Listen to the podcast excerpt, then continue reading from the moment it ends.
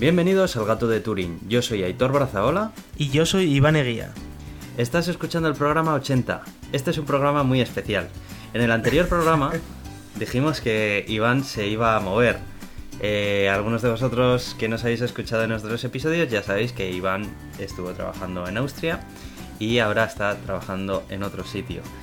Así que, bueno, no sé si es más fácil que lo sueltes directamente o lo vayas introduciendo. No, a ver, bien. Eh, sí, bueno, hace, hace ya un tiempo, hace ya casi seis meses, eh, se nos abrió la oportunidad, tanto bueno, eh, a, mucha gente de, la universidad en la que estudié y así, y de otras partes de España, a, a echar un currículum al CERN y, bueno, pues casualmente hace apenas mes y medio así me respondieron con que, con que me querían, con lo cual eh, me he venido a toda leche y me he puesto a trabajar en, en el CERN, que ya llevo una semana trabajando allí. Esto es impresionante. Eh, yo, yo también me apunté a esa beca y es de estas becas que te apuntas eh, pensando que nunca le toca a nadie, ¿no? Que son cosas que, bueno, pues eh, como la lotería, ¿no? Que compras el boleto, pero olvídate. en el momento en el que me mandaste un mensaje diciendo que, querían hacerte una entrevista, yo no, no, me lo podía ni creer, vamos, era, era alucinante. Era alucinante y es que era casi casi como si me hubieran llamado a mí, estaba también súper contento, ¿sabes? O sea, estaba ansian, eh, ansiaba saber más acerca de, los detalles y, todo, ¿no? y bueno, por aquel entonces estabas trabajando todavía allí, ¿no? ¿Cómo, eh, cómo, cómo fue la transición? ¿Cómo te lo tomaste? Bueno, la, transición, a ver, obviamente para mí fue una, grandísima noticia, pero he de decir que no es de esas becas que no le tocan a nadie porque aquí está la mitad de España, está trabajando aquí. ¿Qué me dices? tengo, tengo la... Creo que más de la mitad de, mis compañeros de trabajo son españoles, con lo cual eh, prácticamente lo único que hablamos durante las horas de trabajo es español. Es, como muy raro. ¿eh? no me lo puedo creer. Sí, sí, estoy aquí en, esa, en esa frontera franco-suiza, pero eh, hablo más español que, inglés o que francés. Bueno, francés ya me gustaría hablarlo, pero, todavía no, no, estamos ahí, ¿no? Y, sí, sí, es una pasada la cantidad de españoles que, están trabajando en el CERN, así que bueno, a, ver cuándo te toca a ti, Aitor. Oh, bueno, ojalá, ojalá me toque, ojalá me toque. Ha vuelto a salir otra convocatoria, yo allí que me he apuntado y bueno, a ver si hay suerte. Y... Claro, eh, tú ya estabas eh, instalado en, Austria, tenías ya tus compañeros de trabajo, tus amigos, tus relaciones. Eh, ¿no, te dio pena largarte de allí? Me dio mucha pena porque teníamos compañeros estupendos ahí, o sea, me lo pasé muy muy bien, aprendí también mucho, estuve en una empresa en la que la verdad es que se trabajaba muy muy muy bien, de hecho pues hay que intentar a ver si alguien más va a esa empresa porque es, es una empresa de tours, se llama Tour Radar en la que eh, pues daban experiencias a, muy buen precio, ¿no? Tours y tal a, muy buen precio a lo largo del mundo. Y, el ambiente de trabajo era excepcionalmente bueno, todo el mundo pues muy, muy animado con tema de viajes y así, eh, luego además pues eh, muy amigables todos, una pequeña startup pero que ya se estaba haciendo grande, así que bueno, era, la verdad es que estaba muy muy muy contento allí, pero una oportunidad como la del CERN pues no la, no la podía dejar pasar, por supuesto. Claro, un buen día, desbloqueas tu teléfono, miras el correo electrónico y ¡pa! Recibes ahí un correo en tu bandeja de entrada que dice que te quieren hacer una entrevista para el CERN. Eh, claro, eh, en el momento en el que la haces, tú después de hacerla, eh, ¿qué pensabas? ¿Pensabas que aquello se iba, iba a caer en saco roto? ¿Qué, qué sensación tenías? Yo, bueno, yo tenía ni, ni la más remota idea yo estaba pensando, lo que más me chocó de la entrevista es que todos los que me hicieron la entrevista eran españoles, entonces fue como, ahí va, ¿seguro que voy al cero o voy a ir a un sitio de Cuenca y que me... ¿Tú pensabas que ibas a tener que hacer la entrevista en inglés y la entrevista fue en inglés o fue en español? Eh, fue, fue en español, me hicieron cuatro preguntas en inglés, pues por eso de que te aseguras de que esta persona sabe inglés, pero, pero la entrevista fue en español, lo cual, eh, bueno, pues me, me sorprendió mucho y la verdad es que llevaba como tres meses hablando prácticamente exclusivamente en inglés y intentando chapurrear algo en alemán. Y la verdad es que fue como un poco shock, ¿no? Sí, sí, sí. pero, pero muy bien, o sea, eh, habiendo, habiendo visto cómo fue luego el, progreso, cómo al final eh, se decidieron porque yo entrara, eh, la verdad es que muy, muy, muy contento ¿no? por, por la oportunidad que me dieron. Y, luego, por supuesto, al, llegar aquí, pues eh, no sabes lo que te esperas porque llegas a un sitio nuevo, eh, es una empresa muy, muy grande, son eh, pues entre internos, externos y tal, son eh, más de 10.000 trabajadores. Eh, no todos aquí, obviamente, en, donde trabajo yo. En donde trabajo yo, pues seremos unos 4.000, 5.000 más o menos, que aún así es una barbaridad de gente. Y, claro, es, es, algo que es totalmente distinto a todo lo que he hecho hasta ahora en, en ese sentido, ¿no? En el sentido empresarial. Háblanos un pues poco del CERN, porque eh, supongo que la mayoría de los oyentes nuestros sabrán lo que es el CERN, pero puede que quede todavía por ahí algún despistado que no sepa de qué, de qué estamos hablando. Sí, eh, bueno, el, CERN es, eh, bueno, es ese lugar que, que, lo llaman como la investigación nuclear, ¿no? El Centro de Investigación Nuclear Europeo, pero, pero no creáis que estamos haciendo bombas o algo, porque alguno ya me lo ha preguntado. Y no, no, lo, lo que hacen es bueno, hacen física de partículas, eh, es decir, eh, experimentación pues con los, las bases, digamos, de, la física.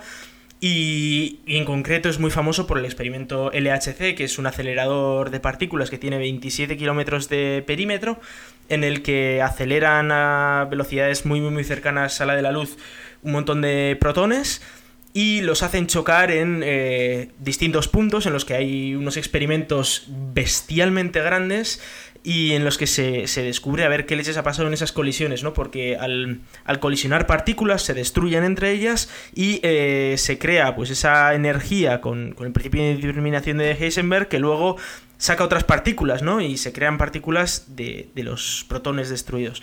Lo cual es algo apasionante y eh, es muy chulo ver cómo se pueden descubrir pues, nueva física, ¿no? A través de eso, en, este mismo experimento se descubrió el bosón de Higgs.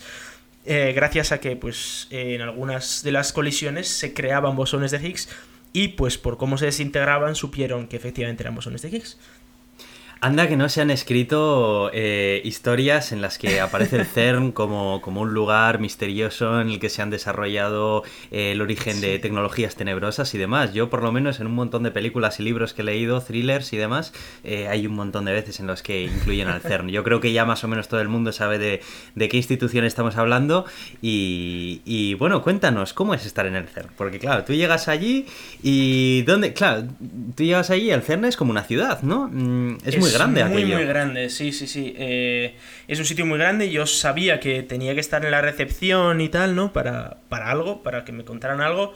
Eh, efectivamente, te dan una lista de tareas de, no sé si son como 15 o 20 tareas que tienes que realizar que no las he acabado, por cierto, porque, porque son cosas, hay algunas que necesitas, por ejemplo, una residencia para conseguir una, eh, una, una identificación francesa, eh, luego necesitas una cuenta en Suiza, claro, para, para, que te paguen. Ahora vas a tener cuentas en Suiza. sí, sí, me estoy haciendo un Bárcenas un poco. Eh, sí, sí, eh, cuentas no, una solo, pero sí, y, bueno, tienes que hacer todo, todos esos pasos, ¿no? Para toda la burocracia, que la verdad es que el primer día prácticamente lo único que hicimos fue burocracia, y, el, resto del tiempo eh, pues ir aprendiendo ¿no? lo que voy a necesitar saber para, desempeñar mi trabajo, que es bastante distinto a lo que he hecho hasta ahora en algunos aspectos y, en otros pues no tanto, ¿no? Eh, depende un poco cómo se vea, pero la verdad es que eh, un cambio tremendo para mí y sí, que sorprende en, muchos aspectos, primero en la, en la magnitud que tiene la, la pequeña ciudad, como, como la llamas, porque es es muy grande, son muchos edificios. Para que te hagas una idea, solo en, mi zona tenemos eh, dos restaurantes a los que podemos ir a comer, ¿no? Sí, eh, y se llenan, por supuesto. Hay, eh, la gente hace vida ahí dentro. Eh, sí, sí, bueno, de hecho hay un hotel dentro también, si, si quieres estar un tiempo. O sea que sí, sí, la gente, por ejemplo, el viernes pues hubo un par de cumpleaños y estuvimos hasta las 12 o así en o incluso más tarde, no me acuerdo ya, eh, en eso, en, uno de los restaurantes del, propio CERN, que, vamos, para acceder necesitas tarjeta y esas cosas, pero que, la gente es muy festiva y tal. Por supuesto, la, gran mayoría eran italianos o españoles, pero bueno, eso se, da por hecho, ¿no? Sí que es que es un ambiente muy universitario en ese sentido. Sí, bueno, eh, para entrar en el recinto del CERN eh, tienes que ser trabajador del CERN. Entiendo que no puedes ir allí a Ginebra y visitarlo porque sí, ¿no? Em, bueno, sé que hay visitas guiadas, no sé si adentro del CERN o no. Eh, ahí, bueno, eso todavía tengo mucho sitio que aprender, ¿no? De, cómo funciona. Pero sí que, por ejemplo, hay un museo que está justo en las puertas del CERN, en las que puede ir cualquiera y puede aprender sobre, sobre todo lo que se está haciendo allí y todos los todas las máquinas y todo que están montadas ahí, todos, todos los aceleradores, experimentos, etcétera lo cual pues eh, te recomiendo encarecidamente a que, a que vengas y que sí. un vistazo a todo eso. Ten por cuenta que, iré eh, al menos a visitarte, ya veremos si, si a más o a menos. Eh, has estado en sitios muy guays, porque me has mandado fotos de, un lugar en el que tienen dentro de una jaula un montón ah. de, ratones de ordenador y fuera hay un gato. ¿qué, qué, qué, es eso en realidad? Esa imagen que me no, No, no, lo tengo, no lo tengo muy claro. Pero sí, a ver, eh, es, una, es una broma en teoría, ¿no? Hecha por, por los genios informáticos, me imagino. Eh, está al lado del Computing Center, donde están todos esos eh, servidores computando el 15% de los datos que se generan en el, en el, LHC, porque el resto tiene que ir a otras partes del mundo porque no tienen capacidad de cómputo suficiente aquí.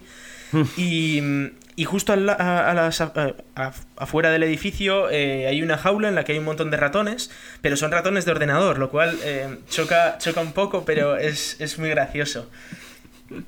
No sé, hay, hay, hay, mitos, ¿no? me, Me, contaste un mito. Cuéntalo también aquí. Sí, lo que me... Bueno, hay, un mito que dice que, hay. Eh, a ver, hay una red de túneles, ¿no? Debajo del CERN, en la que, pues básicamente puedes ir prácticamente de cualquier edificio a cualquier edificio sin, salir a la superficie. Y, hay un mito que dice que hay una, un colchón y un periódico viejo, un rincón de, de los túneles y que se dice que es de un summer student, ¿no? Que, que se quedó allí a dormir porque no encontraba piso. Obviamente, eh, no sé qué es lo que hay de cierto en eso. Me gustaría ir a ese sitio y ver si efectivamente hay un colchón o algo, porque eso, a ver, como buen científico hay que corroborar los hechos, ¿no? bueno, pues si lo averiguas, me lo cuentas también. Sí, sacaré una foto también para que veas. y hablando de encontrar sitio, eh, ¿tú dónde has encontrado un sitio? ¿Dónde estás ahora mismo? Eh, bueno, y ahora estoy, dices, para, vivir, ¿no? sí, sí, sí. Sí, ahora mismo estoy viviendo en un hostal que, tiene pues, un convenio con el CERN y, y, pues estamos aquí relativamente barato para lo que es esta zona. Y hasta que encuentre un piso, que de hecho creo que he encontrado uno que me gusta bastante, así que igual en un par de semanas me, mudo, ¿no? Ah, muy eh, bien. Pero sí, de momento en el hostal eh, lo tengo bastante cerca del CERN, puedo puedo ir en autobús, es una sola parada en autobús y, bueno, si, si, algún día pierdo el autobús puedo ir andando como ya ha pasado. ¿Hay mucha distancia?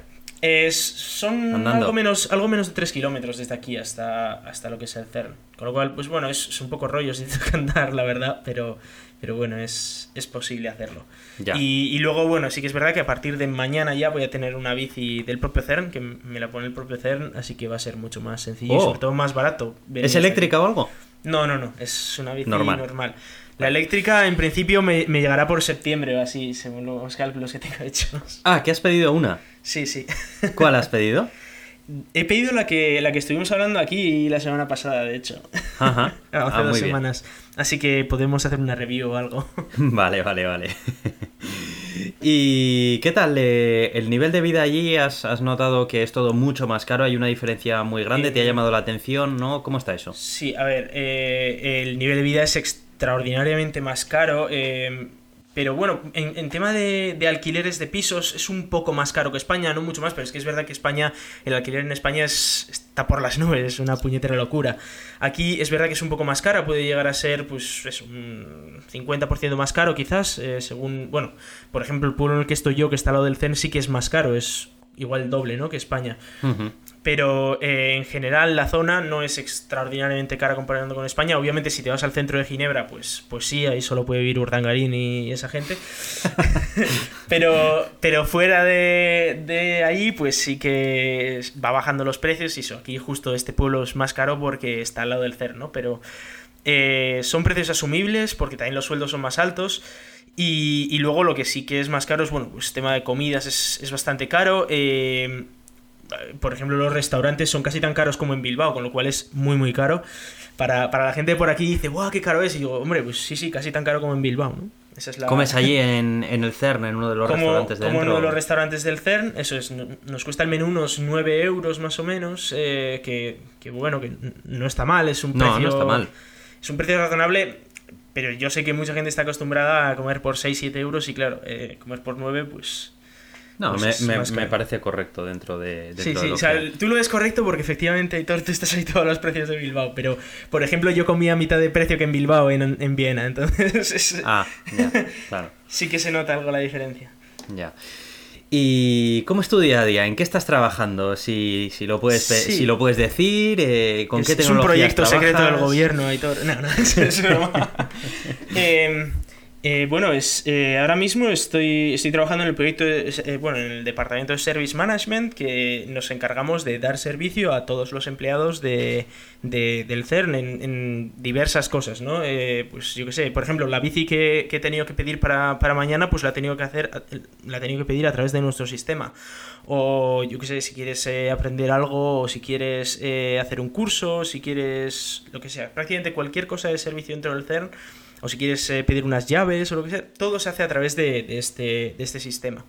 Y yo estoy ahí, pues, eh, a, mi, a mitad de camino entre desarrollador web y, y desarrollador de gestión, un poco de, de la plataforma que, que usamos. Muy diferente a lo que has estado trabajando eh, Pues- hasta ahora, incluso en la carrera también. Eso es lo que te comentaba, o sea, la, la parte de gestión sí que es bastante diferente, aunque hemos hecho asignaturas de gestión y, y no es nada especialmente nuevo, eh, es- pero sí que la gestión es algo que no la he llevado profesionalmente hasta ahora y, y bueno, pues es una oportunidad para, para probarla. Y la parte de desarrollo web, pues es la que he hecho prácticamente toda mi vida, así Ya. que eh, es, en esa sí que, sí que me siento como en casa, ¿no? Es, es bastante, bastante parecido a lo que estuve haciendo, por ejemplo, en, en Viena. En general te bueno. sientes cómodo, ¿no? Trabajando ahí. En general eh, me siento cómodo, sí. La verdad es que eh, muy bien. Me han tocado unos compañeros eh, estupendos con los que me llevo, me llevo muy bien. Eh, desde aquí un saludo para mi compañera de oficina que por lo visto nos oye. Me sorprendió muchísimo. Yo me quedé alucinado cuando me lo dijiste. Sí, Tenemos sí, sí. unos oyentes en, en unos sitios, vamos. Es eso, un saludo a África eh, y, y eso, y que muy, muy sorprendido porque estamos todos como muy en la misma onda, o sea, haces un chiste de informáticos y, y te pillan a veces, o sea, es, es- es como raro, ¿no? Eh, es, es una situación eh, sorprendente, cosas como, no sé, estás hablando de tecnologías puntas y, y- y la gente sabe de lo que estás hablando, te entiende, eh, tiene su propia opinión y, puedes hablar sobre cosas que te, te molan mucho, ¿no? Lo cual es un entorno estupendo para, Eso para está trabajar. muy bien. Eso está muy bien. Bueno, pues ha sido difícil mantener esto en secreto durante todos estos últimos episodios desde que lo sabíamos, ¿verdad? no queríamos Bueno. decirlo hasta que estuvieras allí por, por la cosa esta de, de Sí. no, no levantar la perdiz antes de, de tenerla. Y, y bueno, la verdad es que es una noticia espectacular, vamos, yo creo que nos vas a poder contar un montón de anécdotas y cosas súper interesantes y divertidas. Así que siempre que tengas cualquier cosa, De lo que sea, no, no dudes en contarlo aquí, que estoy De seguro momento, que... la, la mayor anécdota que tengo es que el transporte público aquí es desastroso. ¿Sí? Es, es muy malo. Y, y encima tiene una aplicación eh, para, para tú hacerte tus rutas, ¿no? Y dices, va, pues me voy a ir hoy de tal hora a tal hora y a qué hora tengo que coger qué bus y qué, qué tr- transbordos tengo que hacer o lo que sea, ¿no? Que está muy guay y dices, buah, eh, pues me planeo y ya sé a qué hora tengo que salir de casa. Pero nada, es, es mentira, o sea, te, te engaña, te engaña completamente. Dos veces ya me ha pasado que llego a la parada y el bus venía otra hora y claro, pierdes el siguiente transbordo, con lo cual no llegas, bueno, en fin. Así que tiene. Sí, se inventa un poco los horarios y hace un poco lo que le da la gana. Pero, pero sí, por lo demás eh, está, está muy avanzada la zona. Pero el tema del transporte público lo tienen bastante mal. Vaya, vaya. Bueno, pues cualquiera lo diría, teniendo en cuenta que es uno de estos países que, que tienen buena fama. Bueno, pues no sé si quieres añadir algo más eh, acerca de- del CERN. No, no, por, por mi parte yo creo que ya hemos explicado un poco la noticia y, y yo creo que también nos están escuchando nuestros oyentes más por las noticias de tecnología que por nuestras vidas. Es Bueno, eh, a estas alturas de- de- del podcast yo creo que no, ¿eh? yo creo que los que nos han escuchado desde hace bastantes episodios, eh, se lo- eh, si siguen escuchándonos es porque siguen disfrutando esos episodios en los que hablamos de sí, cuando no. hemos ido de viaje a no sé dónde. tampoco y- les tentes. Les. No, bueno, pero, pero, pero está, está bien de vez en cuando y bueno, yo creo que eh, una persona que trabaja en el CERN, eh, pues mola, ¿no? De- tenerla aquí y, y bueno, pues eso, creo que siempre se puede aprender cosas interesantes. Bueno, vamos a dejar el, tema que hemos titulado en nuestro guion como Iván es un fucker. Y... No sé por qué has titulado así, sinceramente. y no sé por qué lo has dicho. en fin. Y vamos a pasar a, una lista de, webs, podcasts, canales de YouTube, newsletters, en general fuentes de información de las que nos nutrimos en nuestro día a día eh, para después recopilar pues noticias o temas de los que nos apetece hablar. Hay que recordar que esto viene a que la semana pasada nos, nos pedisteis, ¿no? A ver qué, qué tipo de pues, páginas web, podcasts, etcétera, usábamos cada uno de nosotros para adquirir información, incluso a veces webs que no podíamos citar aquí porque igual estaban en inglés y así, ¿no? Y preferimos siempre citar en castellano. Pero, pero bueno, allá, allá va. ¿Empiezas tú, Héctor? Sí. Eh, además, quiero añadir que no tenemos ningún tipo de, convenio ni de relación con ninguno de, las webs que vamos a mencionar, excepto, bueno, Daniel Marín, pero que tampoco es que tengamos ningún tipo de acuerdo de ningún tipo, sino, que simplemente le leemos pues porque nos gusta lo que escribe y tal, ¿no? Así que bueno, dicho esto, eh, vamos, a empezar a, vamos a empezar a hablar de ello. Yo, yo lo voy a dividir en webs, podcasts y newsletters, que es lo que más suelo consumir, entre todo. Eh, voy a empezar con Sataka, creo que la conocéis casi todos, y es de donde solemos poner la mayor parte de los artículos. ¿Por qué? Porque muchas veces igual no lo hemos leído en Sataka, pero Sataka creo que es una web de habla hispana que tiene un espectro muy amplio de cobertura de noticias tecnológicas, ¿verdad? Y aunque muchas veces no tengan la noticia con todo el detalle que lo hemos leído en otra parte o lo que sea, eh, está muy resumida y muy fácilmente explicada de forma de que lo podamos enlazar y que en un momento te puedas enterar del tema, ¿verdad, Iván? Sí, aunque a veces nos toca hacer alguna corrección y tal, porque sí que es verdad que hacen algún copia-pega un poco. sí, en general muchos de los blogs que vamos a mencionar, eh, pues eh, hay muchas veces que, suelen hacer copia-pega de otros medios más importantes americanos, normalmente, que suelen ser los primeros que lanzan la noticia. Bueno, de la misma familia de blogs también suelo leer Genbeta, que tocan más temas de software y, y de desarrollo. Luego también, bueno, eh, he de decir que todos los enlaces de estas webs que estamos diciendo los vamos a poner en el post, ¿vale? Así que vamos a intentar evitar decir las URLs porque puede ser difícil de pronunciar, pero normalmente suele ser el mismo nombre con un .com o .es. El Chapuzas Informático, también suelo leerlo, me, gusta porque suele tocar mucho temas de hardware, de informática y suele estar al tanto de todas las novedades de los lanzamientos, pues tanto de Intel como de AMD, de Nvidia, de, de un montón de fabricantes y toca más temas solamente de informática, más que de otra parte de tipos de tecnología y demás. Luego Hipertextual también es una web que me suele gustar eh, echar un ojo. Aunque, bueno, también es cierto que hay veces pues que tiene algunos algunos posts que no son muy agraciados, pero luego tiene otros que, la verdad es que no encuentro en ningún otro en ningún otro blog, ya que Hipertextual es un medio que habla un poco eh, no solamente de tecnología, sino también de humanidades, habla también un poco acerca de, cultura, de videojuegos, o sea, te mezcla todo un poco y, te, hace, te hace una mezcla bastante interesante. Luego suelo leer también en Gadget la versión en español eh, que, bueno, está bastante bien porque hablan acerca de, dispositivos. Normalmente suelen hablar de, gadgets, de, dispositivos móviles, de drones, suelen tocar todo ese eh, tipo de temas. Suelo leer también otros, eh, otros blogs en español, pero así los más reseñables que quería decir es estos. Y luego quería entrar a hablar acerca de, lo, de las webs en inglés, que, suelo visitar eh, a menudo. Eh, estas suelen, bueno, suelen ser de las primeras que, consiguen las noticias y, después se expanden hacia, hacia los otros. La primera es The Next Web que, está muy bien porque habla acerca de muchas de las nuevas tendencias que salen en el mundo de, Internet y de las nuevas tecnologías y tocan un poco todos los palos, ¿no? Luego The Verge, que también es un, es un, digamos, un periódico online acerca de tecnología en el que siempre están hablando acerca de, novedades en servicios online, eh, empresas de tecnología, de todo. La verdad es que está bastante bien The Verge y es bastante famoso. Recode también suelo leer, es una, es una web en la que hablan más en temas de software y así. Y también creo que pertenece a la misma familia de editores de The Verge. Y por último, 9 to 5 Mac, en el que bueno, pues suelen tocar sobre todo temas de, Apple y así, y, suele estar bastante actualizada la web. Y luego pasamos a podcasts que soy un, eh, un consumidor de podcast, eh, vamos. Sí, sí. y no he puesto todos, no he puesto todos porque he dicho, si pongo todos, eh, esto, bueno, puede ser, en fin. Eh, el primero de, los que he apuntado ha sido Perspectiva. Es un podcast que me gusta mucho, es de David Isasi y habla acerca de estrategias empresariales y de casos concretos de determinadas empresas de, bueno, que, sean dignos de mención acerca de cuál es su modelo de negocio, eh, cuándo lo fundaron, con, por qué la fundaron, eh, anécdotas interesantes y suele tocar temas de actualidad de determinadas empresas que pues han tenido, han estado en el candelero por lo que sea y pues suele desgranarlo aquí y suele estar bastante interesante.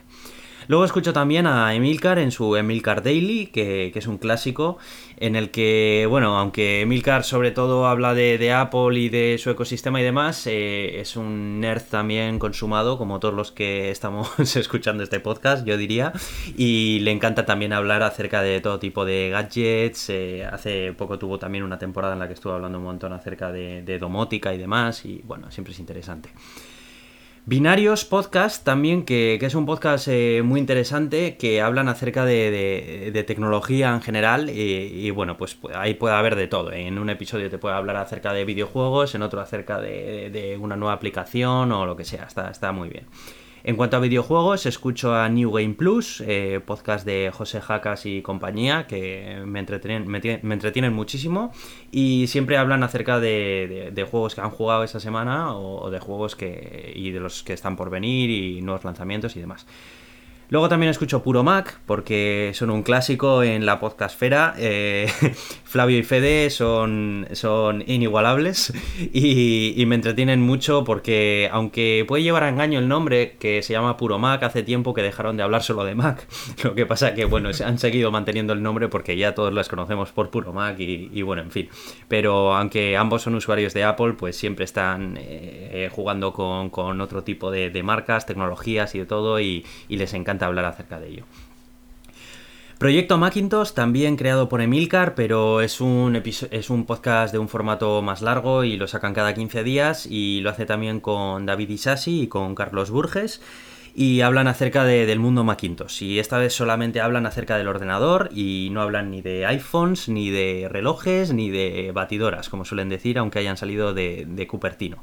Solamente quieren hablar del ordenador y de su sistema operativo y está muy bien, muy recomendable el podcast de Hipertextual, que he mencionado antes, y el podcast de Engadget, que he mencionado antes. También las webs, y ambas webs tienen su, propio podcast y, está muy entretenido. Hablan de, tocan la misma temática, pero en formato hablado.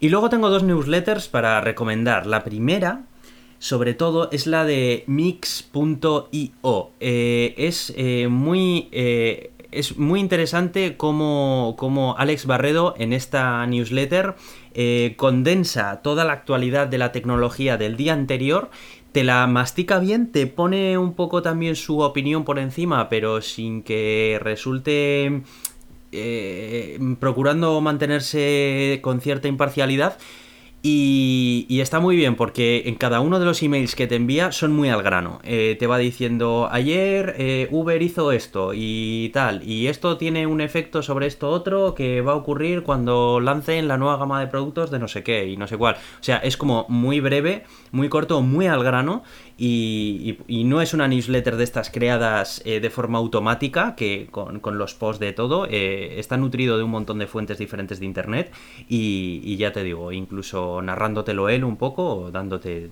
toda, toda la explicación.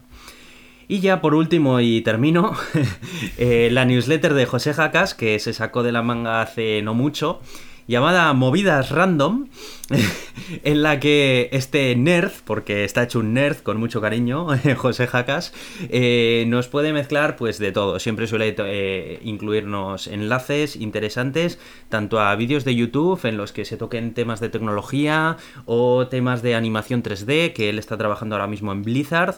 Eh, y, es algo que, le encanta, de hecho trabaja, trabaja de un tema relacionado y bueno, también eh, acerca de tecnología y, demás. Eh, siempre te hace un mix muy entretenido. Y ya termino y te doy paso a ti, Iván. Eh, sí, sí. bueno, no, sé por qué me sorprende, pero tienes un montón de podcasts, de, newsletters y de y, de blogs sobre, sobre Apple. O que tienen Mac o, algo así en el nombre. bueno, ya, ¿qué, vamos a decir, no? Ya está todo dicho. No oculto nada a nadie. Aquí están mis armas y las veis todos. Sí, sí. Eh, bueno, tampoco es que me hayas dejado muchos vlogs porque te has comido muchos de los grandes y también visito. Sí. Em, así que, bueno, vamos a empezar por uno que a mí me encanta, que es eh, excepcional, que leo prácticamente todos los artículos, que es Eureka de Daniel Marín, que por supuesto lo tenemos que citar porque, eh, bueno, aparte de que ha colaborado mucho con nosotros, eh, bueno, hace unos artículos que tenéis que leerlos porque es una pasada lo detallados que están, la mucha información que incluye. O sea, te habla sobre, sobre un lanzamiento que ha habido, que dices, ah, bueno, un lanzamiento más, pero es que te explica absolutamente todo, te explica todo sobre el cohete, todo sobre la nave espacial, si existe información sobre el satélite, todo sobre el satélite, y, te habla un poco sobre cómo ha ido eh, y qué tipo qué tipo de misiones, etcétera. Con lo cual, una pasada, eh, muchísimo también sobre exploración espacial en ese blog, sobre pues, todas las misiones que tenemos en, en diversas partes de nuestro sistema solar. Con lo cual, muy, muy, muy recomendado, desde luego. Y luego otro, otro blog que a mí me, gusta mucho leer porque eh, a pesar de que a veces son noticias un pelín repetidas o, que ya las has leído por otro lado y tal, eh, está muy centrado en coches eléctricos. Y, bueno, ya sabéis que a mí me encantan los coches eléctricos por, el tema medioambiental. Y bueno, el, foro es Foro Coches Eléctricos se llama. Imagino que es como una, un guiño ¿no? a Foro Coches. y en el que hablan, pues eso, eh, sobre noticias diarias de, de, cualquier tipo de cosas relacionadas con los coches eléctricos, ¿no? Que ya pueden ser baterías, eh, coches nuevos que van a salir, eh, una cazada, algún coche en, en, pruebas y cosas así, ¿no? Por eso, por ejemplo, estamos viendo un montón de fotos ahora de, del Model 3, porque lo están sacando un poco a la calle, ¿no? Y, y nos lo enseñan aquí. Y luego de los mismos creadores de Foro Coches Eléctricos tenemos Diarios Renovables, en el que se centran más en la parte de energías renovables que en, los coches eléctricos. Eh, también muy recomendado porque muchas veces no puedes estar al tanto de, las novedades, por ejemplo, en precios de, energía solar o en legislación o cómo en diferentes partes del mundo pues van avanzando ¿no? en, temas solares o temas eh, eólicos, etcétera, de, energías renovables y que vienen muy bien para el medio ambiente. Hablando ya un poco de, webs eh, en inglés, ¿no? Que quizás sean las que, las que más visito, pues por eso es que tienen contenido más actualizado y a veces incluso más amplio. Eh, empezamos por eh, una de las mayores fuentes de foro coches eléctricos, ¿no? Que es Electrek y en el que tenemos pues muchísima información sobre coches eléctricos, muchísima, muchísima, muchísima y muy bien explicada. Eh, prácticamente cada día tenemos eh, grandes noticias nuevas, sobre muchas sobre Tesla obviamente, pero, pero bueno, eso lo dejamos para Tito Elon. y, la verdad es que también os lo recomiendo muchísimo porque eso, porque a, la mínima que salta algo en el mundo de los coches eléctricos, ahí están ellos sacando la noticia. Luego está Space News, que eh, es como la contrapartida al blog de Daniel Marín, pero, pero en inglés, en el que no vas a tener un artículo tan detallado ni por asomo que lo que te pone Daniel Marín, pero sí que tienes noticias muy pequeñitas, pero mucho más abundantes sobre eh, pequeños detalles de pequeños satélites o de alguna decisión en el Congreso estadounidense o, bueno, incluso en, Europa, ¿no? de cómo están avanzando los, progresos para próximos lanzamientos, eh, cualquier tipo de retraso en algún lanzamiento, pues también te enteras, o de cómo pues países emergentes están probando nuevos misiles o nuevos cohetes eh, desde luego que un sitio muy chulo a los que os, guste temas aeroespaciales, porque podéis aprender un montón y podéis estar muy, muy, muy al día sobre todo lo que pasa en el, en el mundo del espacio. Ahí es donde, por ejemplo, supimos esas teorías conspiranoicas, ¿no? De, de SpaceX cuando se les reventó el cohete, que no sabían si ULA les había lanzado algo. Eh, sí, ya recuerdo. sí, ellos fueron los que sacaron la noticia, ¿no? De, de cómo habían visto ingenieros de SpaceX visitar las instalaciones de ULA para, para ver si había pasado algo.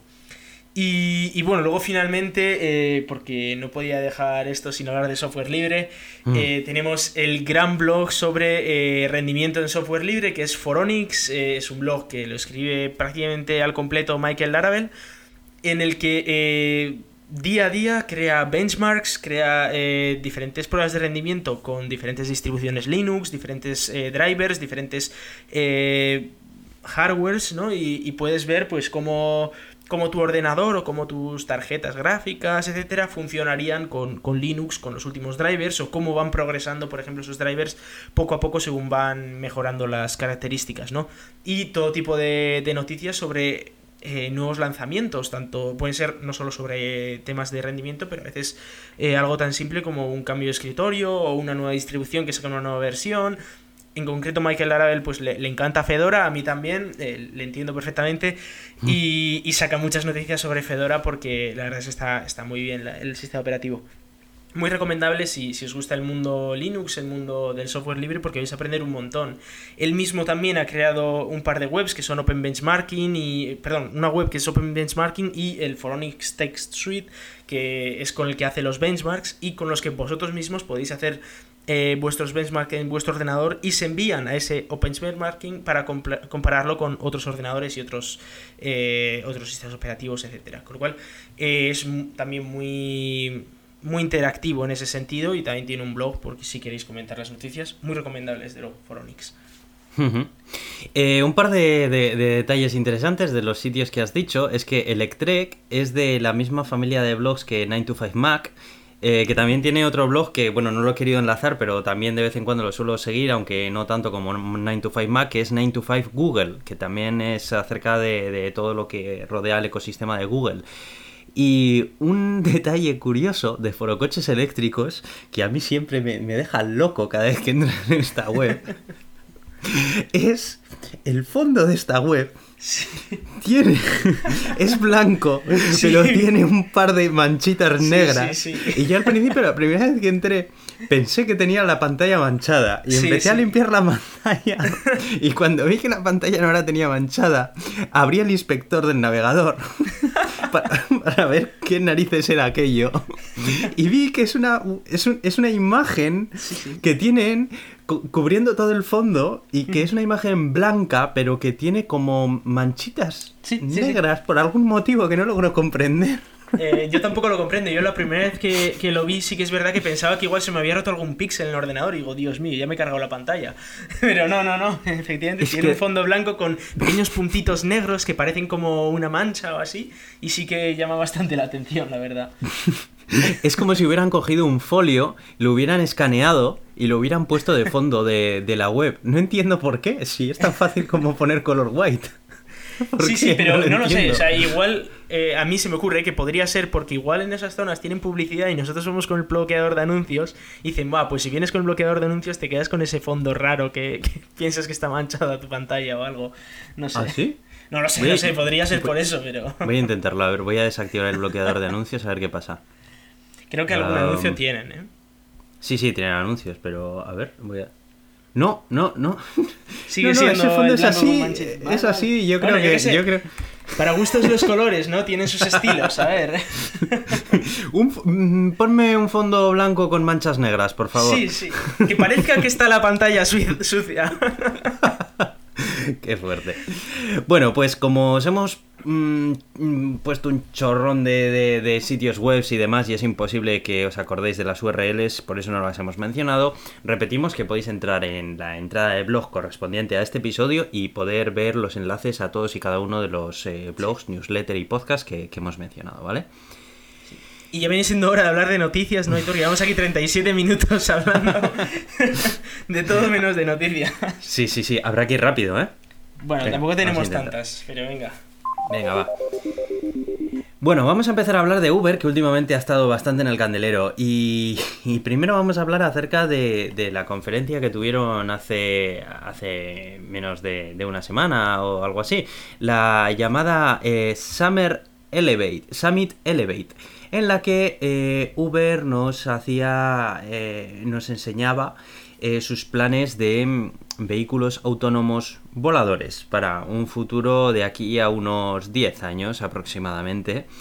Y dicen que, bueno, que el proyecto se va a llevar a cabo en Dallas y en Dubai eh, como fecha prevista, pues más o menos en 10 años, como, como, bueno, en 2020 y tienen intención de aquí a 10 años, pues poder intentar hacerlo en, otros países. Dicen que ellos están desarrollando eh, en tecnología como para poder hacer un vehículo de despegue vertical que eh, facilite el hecho de que personas eh, puedan solicitar a través de la aplicación de Uber un transporte aéreo de, de, una parte a otra de la ciudad o de una ciudad a otra y que pues eso les llegue un, una especie de vehículo volador en el que bueno pues quepan las mismas personas que podrían caber en un coche y llevarles esto es lo que han presentado. A mí eh, me parece que esto de, de los vehículos voladores Suena muy bien, pero a mí me parece que el futuro no va por aquí, sinceramente. Creo que como como bien ha, comentado también Elon Musk en una entrevista que luego vamos a citar más abajo. no, lo cuentes, no lo cuentes, luego hablamos de ello. vale, vale, luego hablamos de ello. Luego Bueno, luego, luego vamos a rescatar este tema para, contrastarlo con las opiniones también de Elon Musk, que yo soy yo pienso más eh, lo que dice él que, esto. Eh, creo que si ya es complicado organizar una flota de vehículos autónomos a nivel de, tierra, eh, aún que se más. a Uber, precisamente. Efectivamente, que luego vamos a hablar más de Uber. Eh, todavía más difícil puede llegar a ser hacerlo por el aire, en el que ya existe una serie de normativas mucho más estrictas de las que hay por tierra por motivos obvios y evidentes y, bueno, en fin, no sé qué opinas. Bueno, eh, dos cosas. La primera, espero que la foto que sale en el artículo no sea el diseño definitivo, porque si no va a haber amputaciones por todas partes. Madre de Dios, los ventiladores dando vueltas al lado de las piernas. Vaya tela. Pero bueno, dejando eso de lado, eh, yo veo alternativas mucho más viables que esta. Hace poco se presentaba un, vehículo que tenía bastante autonomía, que era eh, volador, efectivamente, que no tenía ahí las aspas que te podían cortar algo y que encima funcionaba muy bien, que ya estaban haciendo eh, funcionamiento, tal, levantándolo, tal, que alcanzaba 300 por hora y tal, o sea que estaban bastante avanzados. creo que no era autónomo, no obstante. Pero eh, por otro lado, Uber, eh, hay que recordar que Uber intentó hacer coches autónomos y los coches no veían a los ciclistas y los atropellaban. O sea que, eh, no sé, igual tienen que arreglar eso antes de empezar a volar. Digo yo, vamos. A mí me parece que todavía eh, no han conseguido dominar una tecnología de conducción autónoma a nivel de tierra y se la están flipando muchísimo con esta conferencia. Porque, a ver, yo entiendo que todas las empresas estén trabajando en su departamento de I+D en, en esto, pero de ahí... En un PowerPoint muy bonito. Eso es, pero de ahí a sacarte, cascarte una presentación a nivel mundial diciendo, mirad lo que vamos a sacar a mí me parece que te las Van 10 años tarde en cualquier caso. Van 10 años tarde porque hay otras empresas que ya lo están haciendo. O sea que. Y, todo esto tiene unas regulaciones. O sea, a día de hoy no puedes. No puedes volar ni un dron de, de, cuatro, de cuatro aletas por, por la ciudad. ¿Cómo vas, a, ¿Cómo vas a levantar un coche entero con personas dentro? O sea, es que me parece ridículo. Pero bueno, aparte del tema legislativo, que bueno, eso es algo que siempre se puede hablar, está, está el tema de que la tecnología está ahora mismo en, fase PowerPoint, no está ni. no está en nada. Mucho que digan ellos de sí, bueno, prototipos, tal. No habéis enseñado fotos, no habéis enseñado nada. Mientras que otras empresas sí que lo están enseñando, con lo cual. Yo la verdad es que veo bastante mal a Uber y esto me parece más una huida hacia adelante a la desesperada. Sí. Eh, vamos a hablar también todavía de Uber en la siguiente noticia, porque es que Uber está en problemas eh, por su software, por su software espía, por decirlo de algún modo, ¿no? Porque eh, se, enfrenta a cargos criminales la empresa por el, software espía que se había detectado en sus aplicaciones de iOS y determinadas prácticas que realizaban en, sus, eh, sus, aplicaciones de, también del resto de sistemas operativos, ¿no? Y es que parece ser que mediante técnicas de fingerprinting, que es de alguna manera conseguir el identificador único del dispositivo en el que se instala, que es algo que los términos y condiciones del, App Store de, Apple eh, prohíbe tajantemente, eh, parece ser que, Uber se lo saltaba la torera y mm, para saber si sus usuarios eliminaban la aplicación o, o, estaban utilizando servicios de la competencia, pues eh, empleaban, empleaban este código y otras técnicas para poder obtener toda esta información. Eh, Tim Cook tuvo una reunión con, el CEO de, Uber en el que le dijo, oye, creo que te estás saltando una de las normas, unas cuantas normas de, de, nuestro App Store, porque parece ser que los perros de ellos desarrollaron un mecanismo de defensa para que el código responsable de filtrar todos esos datos no fuese detectable a las, a las revisiones de, de Apple.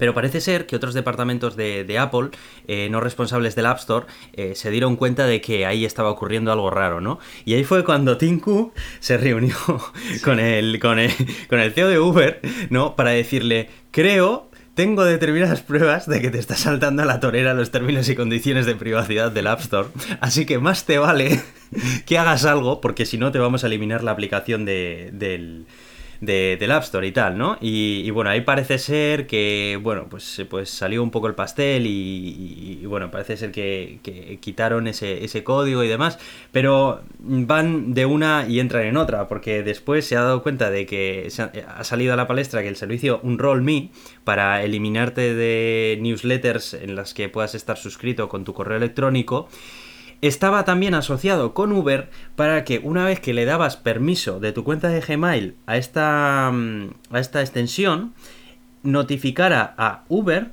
de eh, todos tus correos electrónicos de eh, facturas en servicios de la competencia de Uber como Lyft, por ejemplo. Entonces, digamos que estaban utilizando una extensión para Gmail para filtrar todos los correos electrónicos de los usuarios de Uber que estaban utilizando también otros servicios de la competencia. Me parece guarrísimo hacer esto. Le reto que lo intenten con Proton Mail, pero venga. es que es que es súper fuerte que hagan esto. Bueno, Uber pues- nunca, nunca se ha lucido por sus por su vamos, por su respeto por los derechos humanos ni nada, ni por No, no, no, no, no, pero es que encima la cosa no acaba aquí. Y es que parece ser también que su aplicación eh, tenía una especie, bueno, parece ser que todos estos servicios de espionaje estaban englobados dentro de, un módulo de la aplicación eh, con un nombre en clave Grable, lo llamaban, ¿no? Y entre otras cosas también etiquetaba... El nombre vaya tela, ¿eh? es que es muy fuerte, tío.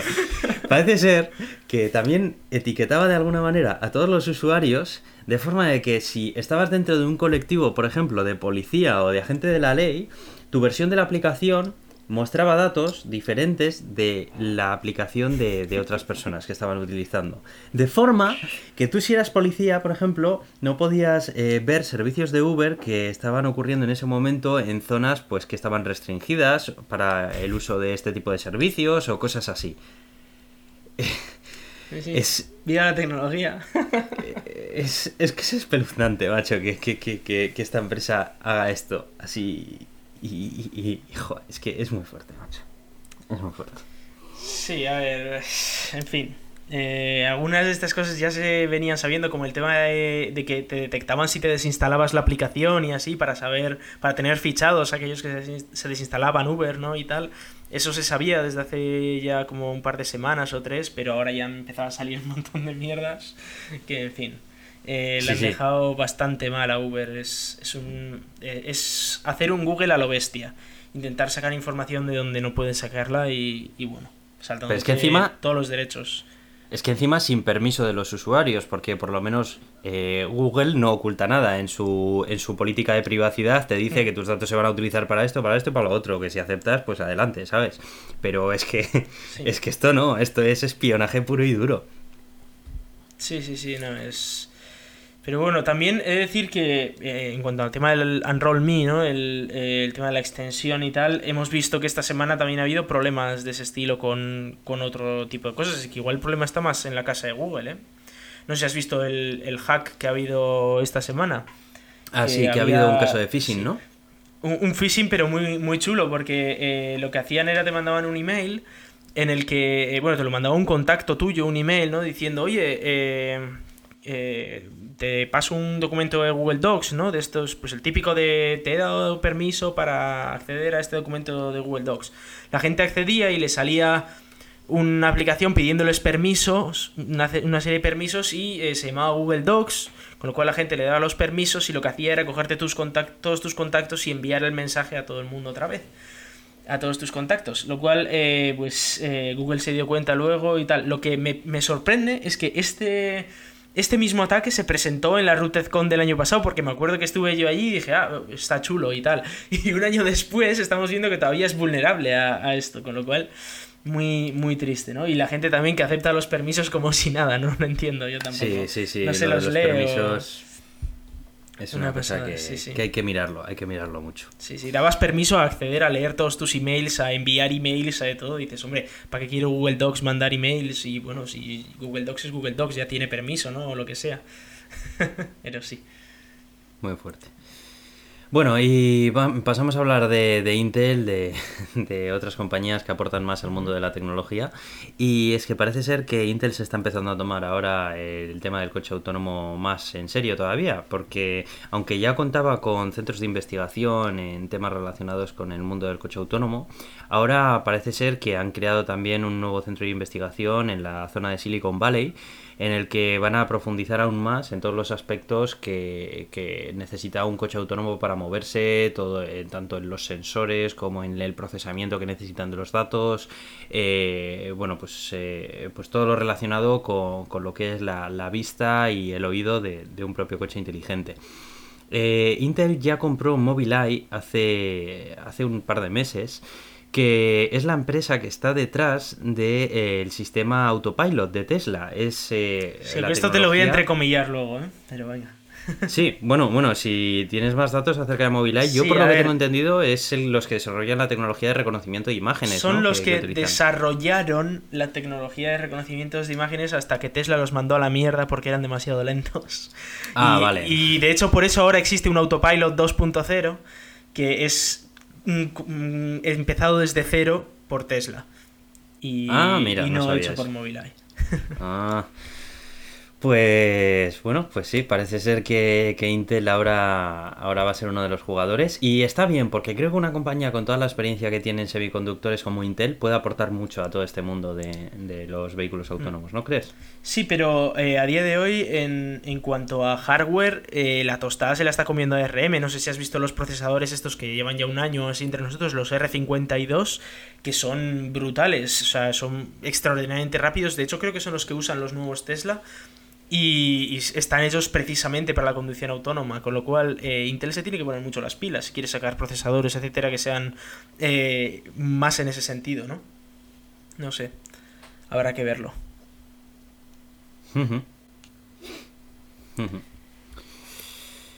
y, bueno, eh, ah, bueno, tenemos también más, más noticias de, de, Cassini, ¿no? Eso es bueno. No había visto. es una noticia que es una noticia que viene un poco de, de, lo que hablamos la semana pasada, ¿no? De que empezaba la gran finale de Cassini en Saturno. Y, bueno, eh, recordamos un poco rápidamente, eh, Cassini es la sonda, la única sonda que tenemos a día de hoy dando vueltas alrededor de Saturno. Y pues eh, está ya en ese momento final, ¿no? Porque el 15 de septiembre se desintegrará en la atmósfera de Saturno y por primera vez ha pasado entre los anillos y la propia atmósfera de Saturno, es decir, en ese hueco que hay entre los anillos y el Saturno, pues por ahí se ha metido eh, Cassini y ha sido la primera nave espacial de la historia de la humanidad que entra en ese huequillo entre los anillos y eh, la atmósfera de Saturno. Eh, por supuesto, ha sacado unas fotos impresionantes, la verdad, desde muy, muy, muy, muy, muy, muy cerca. Hemos podido ver ese huracán del Polo Norte, ¿no? Como es eh, unos colores muy chulos que la han coloreado, pero bueno, aún así los colores son, son muy chulos. Se ven eh, pequeños huracanes alrededor del, del, grandísimo vórtice que hay justo en el centro. que hay que recordar que eso está en el centro de un hexágono, que es muy sorprendente. Y eh, pues ha sacado muchísimas fotos de, las nubes en diferentes tipos de, infrarrojos, de ultravioleta, etc. Y, hemos podido ver eh, imágenes espectaculares. Ya no vamos a poder ver más lunas, lo cual es una pena, pero eh, al menos vamos a poder ver las nubes de Saturno con una calidad nunca antes vista. Es algo también muy, muy, muy chulo. muy, muy, bonitas, la verdad. Estoy viendo las imágenes y son espectaculares, ¿eh? Madre mía. Y, bueno, ahora llega ya la hora de, hablar de Tito Elon, ¿no? Que, ya viene siendo hora. sí, sí, sí, sí. Empezamos hablando un poco de SpaceX. Eh, bueno, es verdad que no ha habido grandes noticias de SpaceX, pero sí que ha habido un, lanzamiento que estuvo muy bien, eh, yo estuve viéndolo, la pena es que no pudimos ver, por ejemplo, cómo dejaba el satélite en órbita porque era un lanzamiento de un satélite secreto, satélite militar secreto, con lo cual eh, una vez, el, una vez el, la segunda etapa se separó de la primera etapa, eh, pues ya solo vimos el, el, regreso de la primera etapa, pero algo muy chulo que, que pusieron en este, en este vídeo, ¿no? en esta grabación en directo, es que pudimos ver todo el proceso desde una cámara telescópica, de manera que podías ver perfectamente desde lejos cómo se separaba la primera etapa de la segunda etapa, daba la vuelta a la primera etapa, aceleraba hacia atrás, luego cómo entraba en la atmósfera, no cómo encendía los motores, se, se quedaba todo negro, todo el cohete, como eh, poco a poco iba descendiendo, veías cómo los motores seguían echando fueguillo y tal, y cómo aterrizaba y todo, y todo visto desde, desde cámaras telescópicas para ver todo el proceso entero, que es, de verdad que es espectacular, saber un bicho de 60 metros así como está dando la vuelta ahí cayendo a 100 kilómetros de altura, a 150 kilómetros de altura, era espectacular, la verdad. Un vídeo este que, es el... que ha cambiado mucho, sí. Este es el vídeo en el que luego más tarde vamos a hablar, ¿no? Que, que le preguntan a ver si, si es la versión eh, lenta. Y, Ah. no, a ver si es la versión normal Sí, y dice, no, no, esta es la versión en cámara lenta. Sí, es broma, obviamente. La, la versión de cámara rápida, pero, pero sí, eh, la verdad es que eh, muy chulo el vídeo, porque ha sido la primera vez que hemos podido ver todo el proceso desde, desde una cámara telescópica e incluso la última reentrada se veían perfectamente todos los motores cayendo en picado. Bueno, espectacular. Os recomiendo ver el vídeo, desde luego, porque eh, llama mucho la atención. Y luego esa curiosidad, ¿no? De que era un satélite secreto, con lo cual a saber qué leches están haciendo con ese satélite. no quiero preguntar. Será de Uber igual. En teoría es del gobierno estadounidense, que no sé si es peor o mejor. Pero sí, llama mucho la atención como pues toda la integración de la cofia y tal lo, lo hicieron en secreto, claro. Y luego pues eso, una vez ya la segunda etapa se soltó, pues no, no se supo nada más. Pero sí, las, las imágenes eh, muy espectaculares. Y, y bueno, eh, toca ahora poner, ponerse a hablar sobre Tesla, que la verdad es que no nos ha dejado indiferentes estas dos semanas, porque tenemos ya eh, la primera foto, o la primera imagen, digamos, porque esta creo que está generada por ordenador, del camión eléctrico de Tesla. Porque, bueno, recordamos que hace ya un tiempo ya presentamos ese plan maestro parte 2 de Elon Musk, en el que se hablaba de eh, crear un camión, crear un camión eléctrico de gran tonelaje, de estos de los que son eh, pues camiones articulados, ¿no?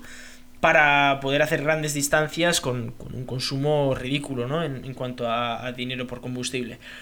Y, y, bueno, nos ha sacado una foto, es uno de los, de los grandes camiones, es el de máxima capacidad, creo que son 35 o 36 toneladas. Eh, bueno, eh, la imagen tampoco es que dé mucha información porque eh, está a contraluz y, y, es casi de noche, con lo cual, bueno, no da mucha información, pero sí que se ven unos focos bastante espectaculares, un acabado bastante aerodinámico, por lo que se ve, bastante grande también. Y eh, a todo esto habrá que esperar esa presentación en septiembre. Porque esto ha sido nada más una, una foto que, que, dejó ver Elon Musk en la TED Talk que dio. Y, y no, no, se ha podido saber mucho más sobre ello, más allá de eso, de que es eh, la máxima capacidad que puede tener un camión en carretera. Y. Eh... Me van a empezar a gustar los camiones cuando presenten esto. Estamos siendo demasiado fanboys de Tesla últimamente, no sé yo. sí. Habrá sí, que ver a ver lo que presentan, porque mucha gente se estaba quejando en plan de, ah, vale, guay la foto y tal, pero ni siquiera se le ve al camión, o sea, presentadlo o algo. Pero, pero bueno, eh, veremos a ver lo que presentan, a ver qué autonomías tiene, a ver qué precios tiene, etcétera. Porque es verdad que si el camión eh, hace todo lo que promete, puede cambiar bestialmente toda la industria de, de, transportes, lo cual sería muy, muy, muy chulo de ver porque hay muchas emisiones por, por, por esa parte. Y seguimos hablando de Tesla para hablar eh, de que, bueno, eh, Tesla está, sigue desarrollando baterías. Eh, hay que recordar que hace poco se presentó la nueva celda, que es la que va a llevar el Model 3, que va a darle pues, más densidad, etcétera. Pero ahora lo que se han centrado, parece ser en el último tiempo, es en eh, mejorar la duración de, esas celdas. Es decir, eh, poder que pueda aguantar un montón de cargas y descargas y que pueda aguantar un montón de kilómetros sin perder capacidad. Porque eh, las actuales pierden un poquito, pierden como un 10% cada 200.000 kilómetros más o menos. Es decir, que si tenías 400 kilómetros al, comprar el coche, pues vas a tener unos 350 kilómetros de autonomía después de, esos 200.000 kilómetros, ¿no? Que aún así son muchos kilómetros y no es tanta diferencia, pero por ejemplo para camiones, que es lo que precisamente ahora quiere meterse Tesla, pues necesitas que esos camiones sean capaces de recorrer un millón, dos millones de kilómetros sin problema, ¿no? Y que no se no tengan que estar cambiando las baterías cada millón de kilómetros, por ejemplo, porque no les llega. Pues han presentado. Sí, en coches eh, es bastante, pero. Eso es. Pero en, en, camiones no tanto. Han presentado. Bueno, han presentado. O han presentado unos resultados de unas celdas que son capaces de eh, solo perder un 4% de capacidad después de 300.000 kilómetros. Lo cual es eh, bastante. Es una pasada, hay que recordar que son, eh, son 300.000 kilómetros, pero lo han hecho de una manera muy concreta. Han sido 1.200 ciclos a 2,5 C. Es decir, eh, esto significa que podrías recargar el coche entero en apenas unos 20 minutos, 25 minutos. Un coche, ¿vale? Y así haciéndolo 1.200 veces una tras otra, una tras otra, solo se ha degradado un 4%. Lo cual es una pasada. Así que bueno, pues habrá, sí, que ver sí, no, que... habrá que ver a dónde llega todo esto, eh, porque bueno, que mucha gente dice, joder, dejaros de hacer esto porque tampoco es tan importante y darnos más, más capacidad, ¿no? Porque al final, si pierdes un 10%, pero de entrada tienes el doble, pues al final sales ganando, ¿no? Y, intentar ver a ver si pueden aumentar la capacidad y, la, y bajar los precios. Pero eh, siempre Claro, es bueno pero- ver. Siempre es bueno ver esto también. Hmm, eh, que una cosa lleva a la otra al final y, y para sus planes a futuro del camión esto es algo muy importante. O sea que sí, puede parecer menos importante, pero, pero bueno, depende de los planes que tengan. Eso es. Y seguimos hablando de Tesla. Porque, eh, bueno, eh, parece ser que van a tirar la casa por la ventana en cuanto a supercargadores e incluso también por carga en destino. Porque eh, parece ser que van a construir 14 nuevos supercargadores en España a lo largo de este año y 13 nuevos en México. Lo que pasa es que lo de España lo llevamos oyendo tanto tiempo que, que no está del todo claro. En México me parece que tienen como dos, dos o tres supercargadores, si no me equivoco, y ahora eh, tendrí- pasarían a tener eh, 16 o 15. Con lo cual, eh, pues, muy buenas noticias para México. En España también, aunque he de decir que España ya está bastante mejor que como estaba hace un par de años. Eh, han empezado ya, ya tenemos, por ejemplo, por nuestra zona del norte, tenemos supercargadores ahí en Burgos. eh, van a construir otro también en Miranda Ebro, que está ya para abrirse. Tenemos eh, por la zona de Madrid, por la zona del sur también. Bueno, hay, hay muchos cargadores, con lo cual poco a poco se va llenando la península y parece ser que dentro de poco pues el tema de hacer un viaje largo va a ser bastante sencillo. Esto obviamente lo están haciendo para la llegada del Model 3, que mucha gente se va a comprar el Model 3, pero solo si sabe que puede usar los supercargadores, Claro. aunque sea aunque sea pagando, porque es verdad que con el Model Claro. 3 vas a tener que pagar, pero por lo menos tener esa infraestructura, ¿no? Para llegar, aunque tengas que pagar un extra. Claro, es que si no, no, no te renta. Y todavía en la cornisa cantábrica apenas va a haber. En el momento Sí, en el sí. que salgas de Bilbao, como quieras hacer un viaje a La Coruña, Sí, Estás vendido, ¿eh? Están, eh, van a abrir uno dentro de poco, creo que es en Galicia, creo que pertenece a Galicia, en la zona en la que lo van a abrir. Que sería como la, la última parte que queda por conquistar para los cargadores de Tesla en, en España. sí, Pero sí. Eh, la idea es eh, abrir... mm, eh, qui- quieren llegar a más de 10.000 supercargadores a nivel mundial, lo cual es una pasada, o sea, una, una auténtica barbaridad. Es decir, que yo aquí cerquita no tengo muchos supercargadores, pero, pero bueno. Tengo uno que está por ahí por Francia, pero bueno. No está mal, no está mal. y, y eso, y luego también van a aumentar la, la cantidad de cargas en destino. Y os recomiendo mucho que echéis un vistazo a- al mapa porque eh, cambia bastante el, el panorama, sobre todo en, bueno, tanto en España como en México. Lo que pasa es que eh, México todavía sigue teniendo un montón de territorio prácticamente vacío de supercargadores, ¿no? Por ejemplo, toda la zona de Baja no tiene ni un supercargador, pero bueno. Eh, en el caso de España parece ser que sí que se va a llenar. También en Portugal, que abrirían los tres primeros supercargadores en Portugal, lo cual pues también son buenas noticias. Y en esa frontera entre España y Francia, pues también parece ser que van a abrir unos cuantos. Incluso en Andorra, para todos aquellos evasores de impuestos que quieren recargar su, su coche allí. Uh. bueno, pasamos a hablar acerca de qué nos ha parecido la TED Talk. Eh, Elon Musk el otro día dio una TED Talk, que son estas charlas en las que traen a invitados ilustres a hablar acerca de temas muy interesantes y variopintos. En este caso trajeron a Elon Musk y le hicieron una entrevista acerca de todos sus variados proyectos de diferente, de diversa índole, ¿no? Como pueden ser su, última iniciativa para crear una red de túneles 3D bajo tierra llamada eh, The Boring Company eh, acerca de sus últimos avances en Tesla, eh, su, vida, su vida personal también, un poco cómo lo gestionaba todo. La verdad es que cuenta un montón de cosas muy interesantes y a mí lo que me llamó la atención fue la... Eh, el desparpajo que tiene, ¿no? A la hora de contar las cosas. Es como muy es muy, Más, es que le ves como le gusta la guasa. Sí, sí, y, encima va en plan, eh, muy pasota, en plan de, sí, bueno, eh, a ver, es que estaba estaba ahí con todo el tráfico y tal, y dije, guay, si montamos unos túneles, me animaron por un Twitter y bueno, podemos montar la empresa. A mí lo que me encantó de eso fue cuando el entrevistador le menciona el nombre de la empresa llamada The Boring Machine, que The Boring Company, el no, le dice el gracioso nombre de The Boring Company y se le queda mirando serio y le dice, es Boring Company. No sé qué le ves de divertido. ya, ya.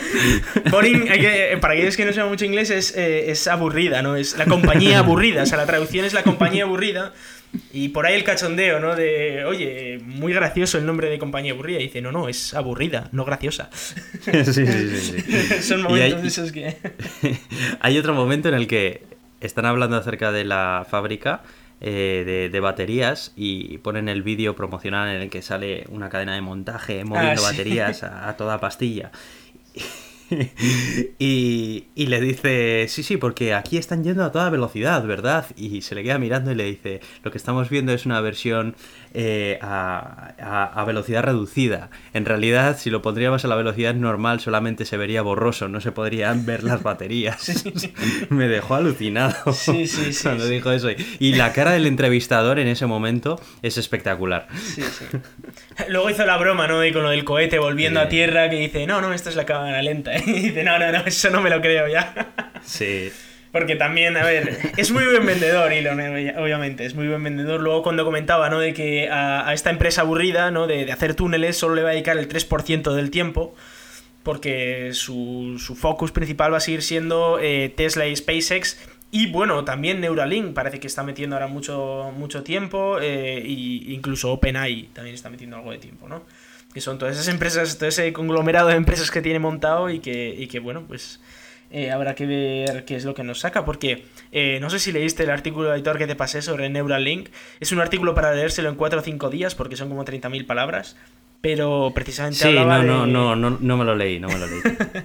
pues eh, yo me lo leí, tardé un montón, pero me lo leí al final y habla de esa nueva empresa también que está haciendo Elon Musk para meternos inteligencia artificial en el cerebro, es decir, una capa de inteligencia artificial en nuestro propio cerebro con la teoría de si la inteligencia artificial, o sea, de hecho lo que, lo que dijo Elon Musk fue, yo quería hacer todo lo posible para que la inteligencia artificial no se desarrollara lo suficiente como para acabar con la humanidad. Pero como da igual lo que yo haga, que la gente sigue haciendo el tonto y sigue desarrollando la, la, inteligencia artificial, ahora estoy haciendo una empresa para poder compaginar esa inteligencia artificial con nuestra cabeza. Porque decía, cada vez que hay una nueva especie más inteligente que el resto, para el resto es malo. Con lo cual tenemos que encargarnos de ser los más inteligentes de, los que queden. Con lo cual, si quieres una inteligencia artificial que es más inteligente que nosotros, intégrala en tu cerebro para seguir siendo el más inteligente, ¿no? Muy raro todo. Es muy muy interesante la visión que tiene acerca del mundo y de sus motivaciones personales esta persona. Creo que tenemos suerte de, poder compartir eh, en el mismo espacio de tiempo vital eh, nuestro tiempo con esta persona que es que cada día está revolucionando eh, un sector diferente, ¿no? Y además tiene una visión de, del futuro de la humanidad que a mi modo de ver me parece muy correcta y muy sostenible. A este hombre le, preocupan temas como eh, dónde, dónde, podrá vivir la humanidad del futuro cuando, cuando estemos agotando nuestros recursos naturales, cómo poder alargar nuestros recursos naturales con tecnologías renovables y sostenibles, Sí, de es, hecho, eh, es muy interesante todo lo que cuenta acerca de eso. Sí, en la TED Talk, de hecho, explica un poco ese racionamiento que tiene él, ¿no? Que él dice, eh, mira, cuando miras al futuro, es todo un árbol de probabilidades, ¿no? Entonces, pues, eh, según la rama que te toque, pues, va a ir mejor o va a ir peor, ¿no? Y, y muchas cosas pueden pasar, puede irnos muy bien o puede irnos muy mal. Pero él siempre lo que dice es, vale, ¿qué probabilidades hay de que nos vaya bien? X. ¿Y qué puedo hacer para que esas probabilidades sean mayores, ¿no? Entonces, pues eh, en, diversas áreas, como pueden ser los coches eléctricos, o pueden ser baterías para el hogar, o pueden ser eh, tema de implantes quirúrgicos en el cerebro para hacernos más inteligentes o lo que sea, ver a ver qué es lo que se puede hacer para que la humanidad tenga más probabilidades de éxito a futuro, ¿no? Y luego lo que intenta es, claro, montar una industria que sea económicamente viable alrededor de eso, pero para conseguir ese objetivo. En ningún caso para él es el objetivo hacerse rico, que también se está haciendo extraordinariamente rico, pero bueno, sus objetivos son distintos. Sí, sí, eso es. Pues eh, no mucho más, la verdad recomendaros que eh, os veáis la TED Talk, si entendéis inglés la vais a disfrutar, eh, dura 40, 40 minutos y, es súper súper interesante no solamente por, por, lo que habla de sus empresas, sino por la visión que tiene acerca del mundo que nos rodea esta, esta persona.